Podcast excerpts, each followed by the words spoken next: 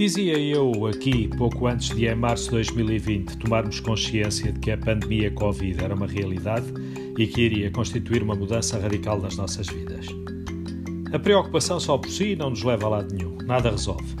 E na maior parte das vezes bloqueia-nos a solução dos problemas que a têm por nos inibir de ter um raciocínio mais fluido. Muitas vezes, para não dizer quase sempre, preocupamos-nos com o passado, coisa que obviamente não podemos alterar. Outras, também muitas, preocupamos-nos com o presente, quando as mais das vezes não é por isso que decidiremos melhor, pelo contrário.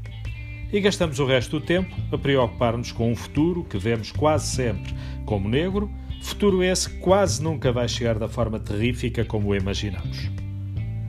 Não quero com isto dizer que devamos ser uns despreocupados militantes daqueles que se estão borrifando para tudo e para todos, nada disso.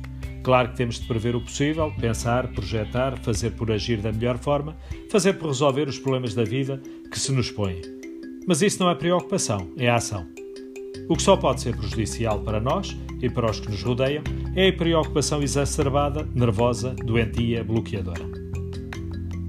Se eu estava nesta altura parcialmente errado, ao falar num futuro que quase nunca vai chegar da forma terrífica como o imaginamos, porque o futuro, já próximo nessa altura, veio bem pior do que certamente esperaríamos, o que é facto é que, mais uma vez, se provou e confirmou que não vale a pena fixar-nos e vidrar-nos em preocupações com possíveis males que, por aí supostamente virão, pois a vida encarrega-se de nos trocar as voltas, como nessa altura aconteceu.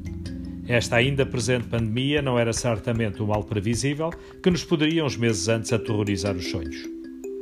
E como se esta situação pandémica não chegasse por si só, para nos ensinar que os males e os bens do futuro não estão aí à disposição para serem por nós antecipadamente conhecidos, veio agora uma guerra entre povos com características de barbárie que não julgaríamos certamente possíveis, quando mais, quanto mais prováveis no século XXI, sobretudo numa zona do planeta das ditas de mais civilizadas e desenvolvidas, a Europa.